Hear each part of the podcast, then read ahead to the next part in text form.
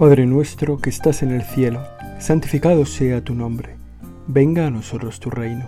Hágase tu voluntad en la tierra como en el cielo. Danos hoy nuestro pan de cada día. Perdona nuestras ofensas, como también nosotros perdonamos a los que nos ofenden. No nos dejes caer en la tentación y líbranos del mal. Comenzamos este tiempo de oración ante ti, Señor, para hablar contigo, para estar contigo para escucharte, para que ilumines nuestro corazón con tu luz, con tu gracia, con tu presencia, para que nos sostengas en la debilidad, nos señales nuestros fallos, nos ayudes en la tristeza. Este rato de oración que nos descubre, que nos ayuda a ser la mejor versión de nosotros mismos. Cuando estamos contigo somos la mejor versión de nosotros mismos. Cuando te echamos, cuando te expulsamos, cuando te alejamos de nosotros, realmente solo empeoramos. Te echamos de nosotros aunque tú no te vayas, aunque nosotros sigamos en tu corazón. Queremos rezar contigo, Señor, para que ilumines en nosotros la celebración de la Eucaristía, para que nos enseñes a vivir mejor este sacramento que es sacrificio, que es también alabanza, acción de, de gracias, darte gloria, bendición, la Santa Misa que reúne todo lo necesario para nuestra propia vida, la renovación incruenta del sacrificio en el Calvario que hiciste por nosotros y por nuestra salvación ese envío que hizo el Padre para esa salvación nuestra, que te envió, que lo acogiste, que lo realizaste en tu propia vida, que fuiste resucitado, y que supera con creces cualquier cosa buena que nosotros podamos hacer. Cualquier intención buena nuestra está superada por la Eucaristía, por la misa. Y la Iglesia que conoce nuestro corazón, la debilidad de nuestra alma, nos pide que participemos de la celebración de la Eucaristía todos los domingos y fiestas de guardar. Es el primer mandamiento de la Santa Madre Iglesia, oír misa entera todos los domingos y fiestas de guardar cómo nos cuida nuestra Madre la Iglesia, que nos pone mandamientos que son necesarios para vivir, que son necesarios para ser felices. Como cuando a un niño pequeño se le dice que tienes que comer, o cuando a un niño pequeño se le dice que tienes que tomar esta medicina, Puede ser que el niño se dé cuenta de esa necesidad o que no se dé cuenta o puede que incluso la aborrezca el comer o el tomar la medicina. Sin embargo, su madre está a su lado y se lo recuerda. Y a nosotros la Iglesia nos viene a cada momento para decirnos oír misa entera todos los domingos y fiestas de guardar. Al menos los domingos. La misa entera. Una sola misa da más gloria a Dios que todas las oraciones que hagamos nosotros en toda nuestra vida, que todas las, oraciones de los cristianos de todos los tiempos, una sola misa, la única misa, el sacrificio de Cristo. Porque ese sacrificio de Jesús, Señor, ese sacrificio tuyo, es lo más valioso a lo que nosotros nos podemos unir, porque es acción de Dios acción de Dios para nosotros y expresión de la gloria de Dios para nosotros. La Iglesia nos enseña no solo la obligación de ir a misa todos los domingos y las fiestas de guardar. La Iglesia nos enseña también que la Eucaristía es el centro de la vida del cristiano. Que un cristiano sin Eucaristía es un cristiano descentrado. Que si la virtud es el centro entre dos extremos viciosos, La Eucaristía es el centro donde los cristianos podemos vivir en paz serenamente. No hay cristianos sin Eucaristía. No hay una vida equilibrada cristiana sin Eucaristía. La Eucaristía nos alimenta, nos perdona los pecados. La Eucaristía es el motor de nuestra vida.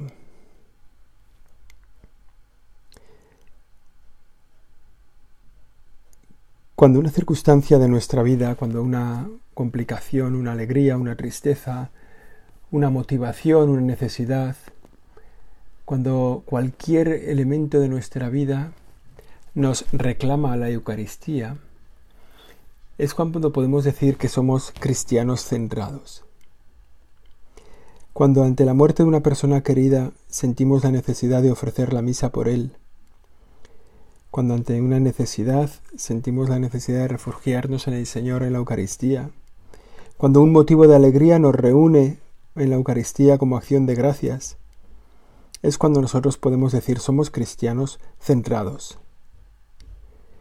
La Eucaristía no es una molestia, es un don.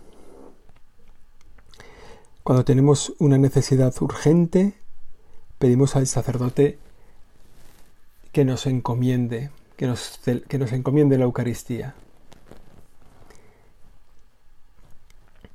Estos días, según como sea tu timeline de Twitter, según cuáles sean las personas a las que siguen, según para qué utilices esta red social, de vez en cuando aparecerá en tu cuenta gente que pide oraciones.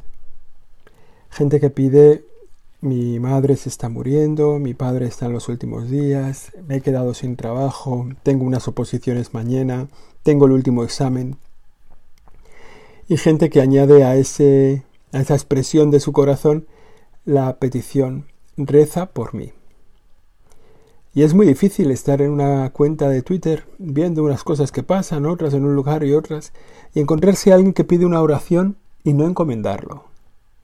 ¿Cómo no lo vas a encomendar? Una persona necesitada que pide oración. Es de suponer que además de pedir la oración, él mismo la hace también, ¿no? No vaya a ser que sea de esos que piden oraciones pero ellos no las hacen. Bueno, llevar a la Eucaristía las necesidades del prójimo. Por eso necesitamos la Eucaristía. Te necesitamos en la Eucaristía, Señor, para descargar en tu presencia, en tu amor, en tu fortaleza, en tu poder, todas las necesidades que llevamos nosotros en el corazón, las necesidades de la Iglesia, las intenciones que nos han perdido en este momento, las personas que están a nuestro lado, que están necesitadas y no lo saben, todos aquellos que no te conocen. Todas esas peticiones las llevamos en el saco, las vamos recogiendo a lo largo del día, en lo que leemos, en la gente que encontramos, con las personas con las que hablamos por teléfono, con todas las personas que vamos recogiendo sus intenciones, sus peticiones, sus necesidades, sus acciones de gracias, y las llevamos a la Eucaristía. Sabemos que una sola Eucaristía lo aguanta todo. Sabemos que en la patena podemos ofrecer junto al pan todas estas necesidades que quedarán puestas en la presencia de Dios, junto al Señor, ante el Padre. Lo sabemos, pero sentimos la necesidad de volver a presentarlas una y otra vez. Señor, no te olvides de esto. Señor, no te alejes de nosotros. Señor, recuerda esto y esto y esto y acompaña a este y visita al otro y a estos que han fallecido, acógelos en tu presencia. En la misa son miles las peticiones que podemos hacer al Señor, y una sola misa las sostendría todas. Pero es bueno que nosotros, nos hace bien a nosotros, que presentemos las peticiones una y otra vez. Nos hace bien a nosotros porque nos hace sensibles a las necesidades de los pobres, de los necesitados a nuestro lado, porque nos hace sensibles a la distancia que hay entre Dios y nosotros, porque nos, nos, hace darnos cuenta de que tenemos un Padre que es un Dios que es Padre, que nos cuida, que nos ama, que nosotros somos sus hijos necesitados y que junto a nosotros hay muchos más, también necesitados, que deben encontrar el camino para ponerse ante el Padre, y ese camino somos nosotros que los llevamos a la Eucaristía. La Eucaristía, por tanto, esa obligación de ir a misa que es, en el fondo, un regalo que la Iglesia nos hace, un mandamiento que es un regalo, que tendría que ser un regalo gozoso, un precepto que tiene esas partes, ¿no? Oír misa, oír misa entera todos los domingos y fiestas de guardar. Señor, no nos dejes oír misa. No nos dejes estar en la misa simplemente oyendo. No permitas que la misa sea para nosotros una charla del sacerdote. No permitas que la misa nos deje igual que como hemos entrado. Que no sea oír. Que sea por lo menos escuchar. Escuchar la misa entera. Y más que escuchar, que sea participar.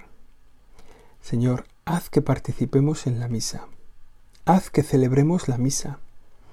Haz que impliquemos en la misa nuestro sacerdocio, el sacerdocio común, el sacerdocio ministerial, cada uno el que haya recibido de Dios, pero que celebremos todos la misa. que demos un empujón a ese oír para que sea escuchar, mejor participar, mejor celebrar, celebrar la misa.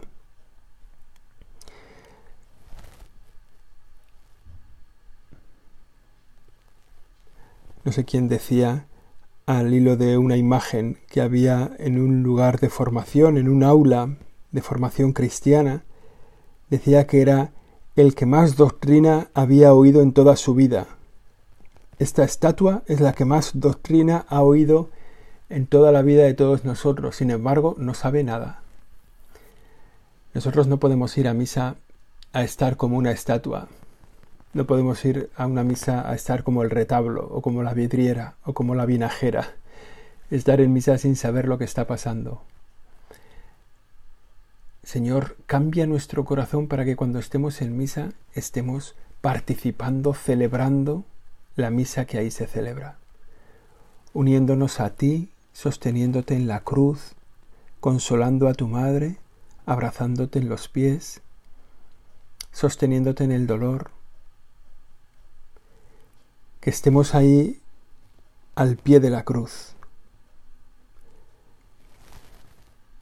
para que cuando oigamos ese momento de la entrega definitiva, ¿no?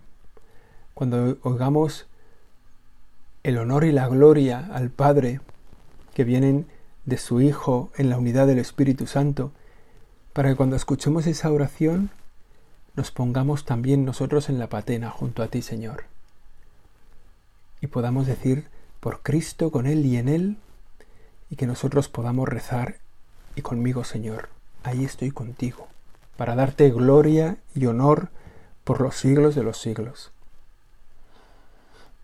que no estemos oyendo la misa, que estemos celebrando la misa.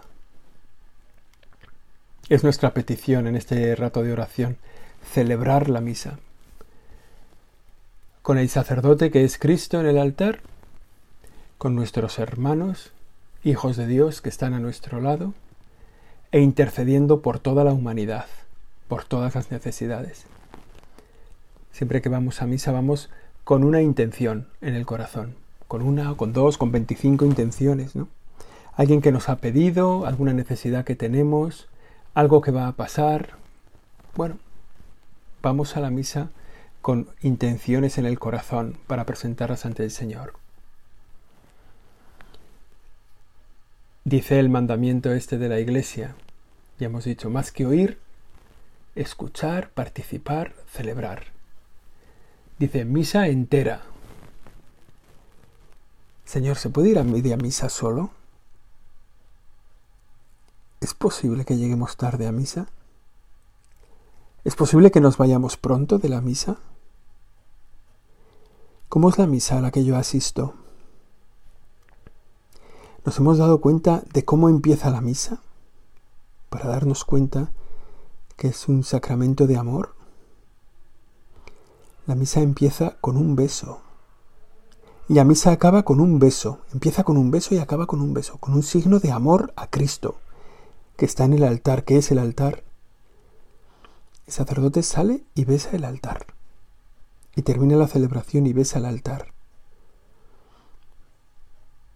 Si, podemos, si nos ponemos a como a, a ser cicateros con nuestra entrega al Señor, a ser ir recortando nuestra entrega al Señor, podemos pensar si basta para oír misa entera con llegar a la primera lectura o a la segunda o al Evangelio, si basta con oír misa entera para si me voy antes de la comunión o justo después de la comunión, habré oído misa entera.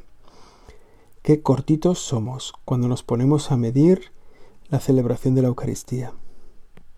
Qué limitados, qué recortados, Señor, qué torpes, cuando la misa se nos presenta como una carga. Cuánto mejor es ir a misa a decir lo que decimos en la misa, a escuchar nuestras propias palabras, las cosas que nosotros decimos, todas llenas de valor y de sentido, y que a veces decimos sin darnos cuenta. El amén, por ejemplo, cuando nos dan la comunión, el cuerpo de Cristo, amén cuando hacemos las oraciones para que el Señor reciba de tus manos este sacrificio para alabanza y gloria de su nombre, para nuestro bien y el de toda su santa iglesia. Le decimos esto al sacerdote cuando está eh, presentando el pan y el vino. Cuando decimos bendito seas por siempre, Señor, por el pan, por el vino, todas nuestras intervenciones en la misa las deberíamos repasar para meterlas en nuestro corazón, decirlas con nuestra boca, pero decirlas con el corazón, con nuestra cabeza, para decirnos, decirlas con todo el sentido. La misa entera, desde el beso de la entrada al beso de la salida. Del beso de entrada al altar que hace el sacerdote,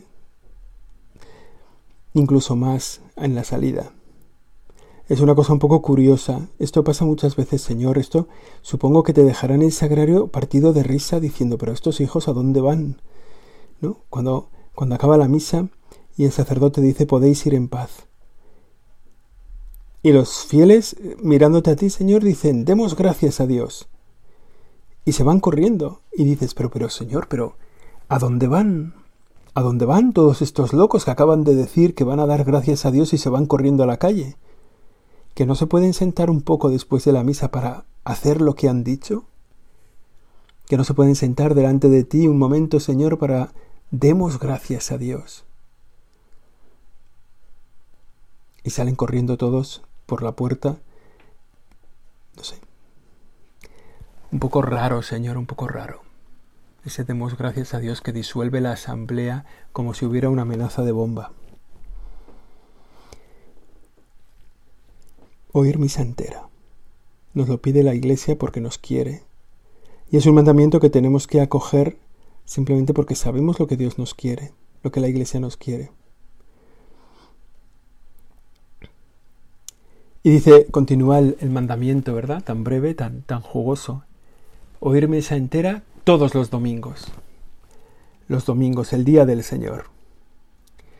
Tiene, tiene como dos objetivos, ¿no? que los domingos oigamos misa. Por un lado, que podamos volvernos hacia el Señor para darle gracias, para renovar esas, esa, recordar y celebrar esa expresión del Génesis, como al séptimo día de la semana Dios descansó y lo santificó, santificó ese día. Y por eso los mandamientos nos dicen santifica las fiestas.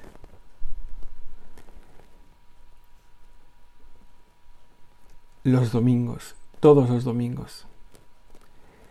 Los domingos porque es el día del Señor,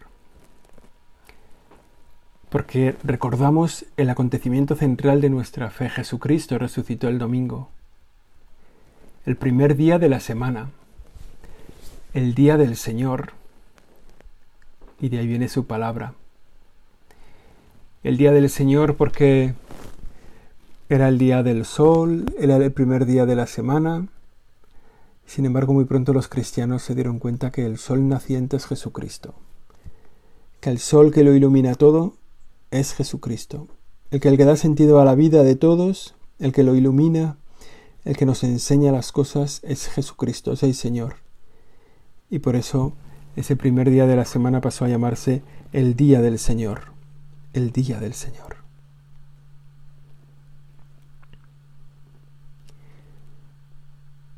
Y también tiene sentido el domingo para descansar. Para descansar. El domingo es también la fiesta de los cristianos para mirar el, el descanso con un sentido de alabanza a Dios también.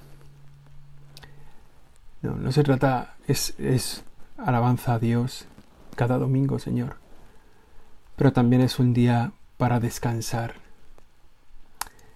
para estar en familia, para dejar del trabajo a un lado y poder mejorar nosotros como personas.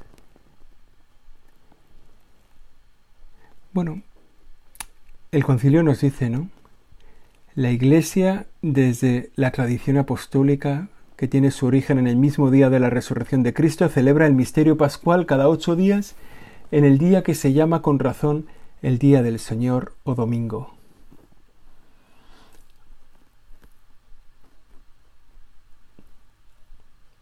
Sin embargo, en este tiempo parece que el fin de semana es el día de no hacer nada, es el tiempo de no hacer nada.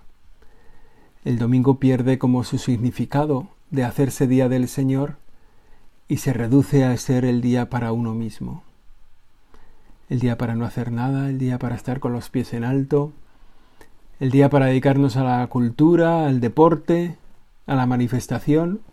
Ahora todas las manifestaciones se hacen en domingo. En mi tierra es el día, el domingo es el día de andar en bici. Y todas las carreras ciclistas para niños, jóvenes y tal son el domingo. Y si pueden en la hora de misa, pues en la hora de misa. Y así los niños dejan de venir a misa porque tienen carrera.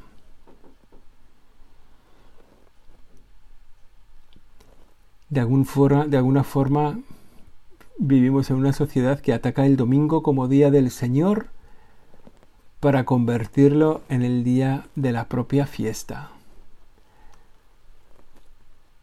Se reduce el domingo al fin de semana y el fin de semana al fin de. Ahora te dicen que pases buen fin de fin de.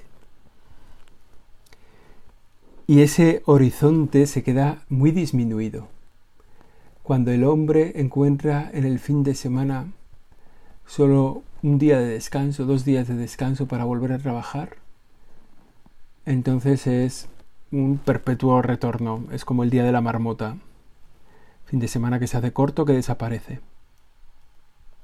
Sin embargo, Contigo el domingo, Señor, contigo, Señor, el domingo es realmente maravilloso. Llegamos al culmen de nuestra vida cristiana. Quedamos renovados en lo, que somos, nos encontramos con nuestra comunidad, con nuestros hermanos. Nos encontramos con los hijos de Dios que viven juntos, que viven junto a nosotros, cerca de nosotros. Nos encontramos con tu palabra, que nos da fortaleza, que nos ilumina la vida que nos acompaña en la tristeza, en la desolación. Recibimos tu cuerpo y tu sangre, Señor, tu alimento para seguir vivos. La semana acaba en fiesta. Cuando el domingo es el día del Señor, la semana acaba en fiesta.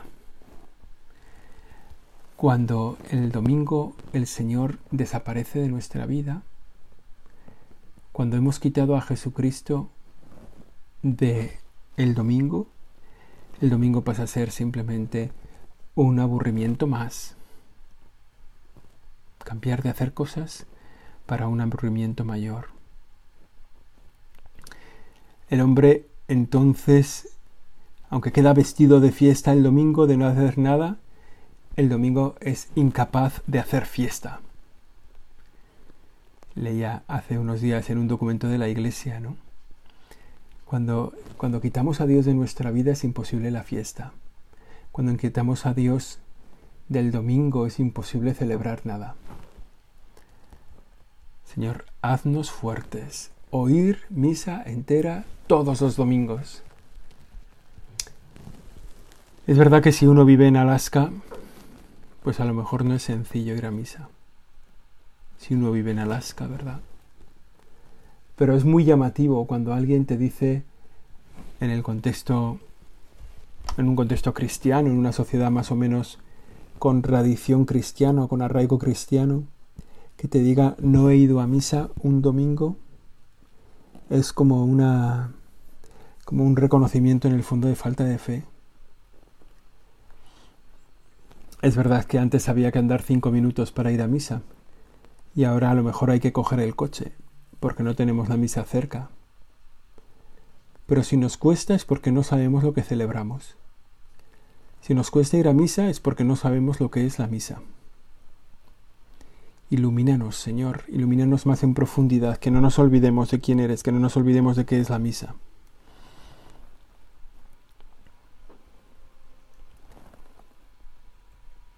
San Gregorio Magno decía, cuando se celebraba al principio, ¿no? La fiesta para los judíos era el sábado, que era el séptimo día, que recordaba al séptimo día Dios descansó, el sábado Dios descansó, y el domingo era el primer día de la semana.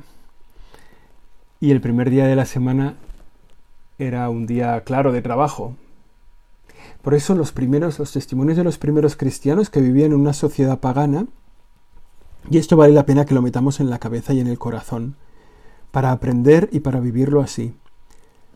Los primeros testimonios de los cristianos en los primeros siglos, en medio de una sociedad pagana, decían que se reunían al amanecer del primer día de la semana. Al amanecer, ¿por qué? Porque no era un día de fiesta, porque la fiesta había acabado en el sábado, porque la fiesta en el contexto judío era el sábado y el domingo había que ir a trabajar. Y entonces los cristianos se reunían prontito por la mañana, al amanecer, para poder celebrar el culto a Dios. Y cuando el cristianismo se extendió por sociedades paganas, donde había muchos dioses y las fiestas eran las fiestas de los dioses, que a lo mejor se celebraban una semana, durante una semana, al cabo de un mes o al cabo de dos meses, y las fiestas eran los cristianos sabían que su ciclo vital era semanal y que su ciclo vital acababa en el domingo con la gran fiesta cristiana. Y en medio de lo que se estuviera celebrando en el mundo romano, en el mundo griego, en donde ellos estuvieran, ellos celebraban la Eucaristía. En esos primeros tiempos de la Iglesia ese ritmo semanal nadie lo conocía, ¿no? En donde fuera del, mundo fuera del mundo judío, pues nadie lo reconocía. Sin embargo, los cristianos sabían lo que eran y lo que celebraban. Pues haznos así, Señor, haznos así. Haznos que cuando, nos, cuando quiten las fiestas cristianas, nosotros las celebremos. Que nosotros tengamos conciencia de ser cristianos, da igual en qué sociedad, en qué ambiente, da igual en qué entorno. Nosotros que podamos vivir exactamente así, como cristianos celebrando el domingo siempre que sea domingo. Cuando hubo una, pero eso en el siglo XX, ¿no? Una, una, una petición, una revisión del ritmo de los días, del calendario, del cambio de los meses, cuando se dio una vuelta, la Iglesia simplemente dijo mantener el ritmo semanal. La, la única aportación, digamos, la Iglesia pidió que se mantuviera ese ritmo semanal. Para que tengamos ese día de gloria a Dios, ese día de descanso, que ojo, eh, que es también descanso. O sea, el precepto del domingo, el, ir el oír misa entera todos los domingos y fiestas de guardar, incluye también el deber de descansar y obliga gravemente. De modo que las personas, por ejemplo, que no pueden descansar el domingo porque por su trabajo, pues tienen que buscar cuál es su día de descanso para dedicarse a su mejora, a su formación personal, para dedicarse a su familia, para dedicarse a, bueno, a descansar.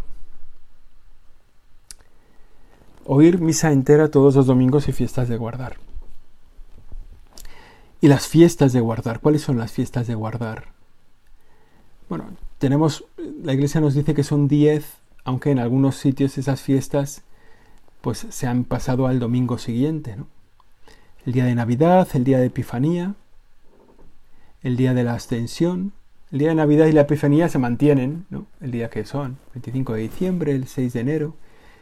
El día de la Ascensión se ha pasado al domingo, igual que el Corpus Christi, que también es fiesta, se ha pasado al domingo siguiente. El día de Santa María, Madre de Dios, el día 1 de enero, el 8 de diciembre, la Inmaculada, el día 15 de agosto, la Virgen, la Asunción, el día 19 de marzo, San José, el 29 de junio, Pedro y Pablo, el 1 de noviembre, todos los santos. Estas son las fiestas que salen en el código que hay que celebrar. Todas ellas se mantienen en el día, a excepción de los días de la Ascensión y del Corpus Christi, que ha pasado a ser el domingo siguiente. Pero fijaos, hay, hay fiestas aquí que no son fiestas civiles. La fiesta de los apóstoles Pedro y Pablo, el 29 de junio. Qué bonito que vayamos a misa ese día, que cumplamos con el precepto, aunque la Iglesia haya eximido del precepto en un punto concreto, en un lugar concreto, aunque haya dicho, bueno, el que no pueda que no vaya. Bueno, qué bonito ir, ¿no? Y unirnos a todos.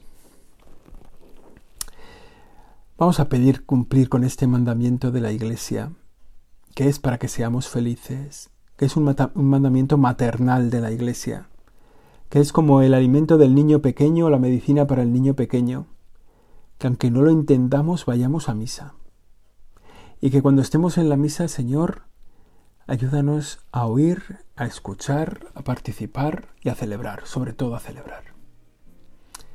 Que la Virgen María, que asistió a esa misa, a la misa, a esa primera misa en el sacrificio de la cruz, donde se celebró lo que se celebra cada día en la misa, nos ayude a darnos cuenta de lo que celebramos y la necesidad que tenemos de salvación. Dios te salve María, llena eres de gracia y Señor es contigo. Bendita tú eres entre todas las mujeres y bendito es el fruto de tu vientre Jesús. Santa María, Madre de Dios, ruega por nosotros pecadores, ahora y en la hora de nuestra muerte. Amén.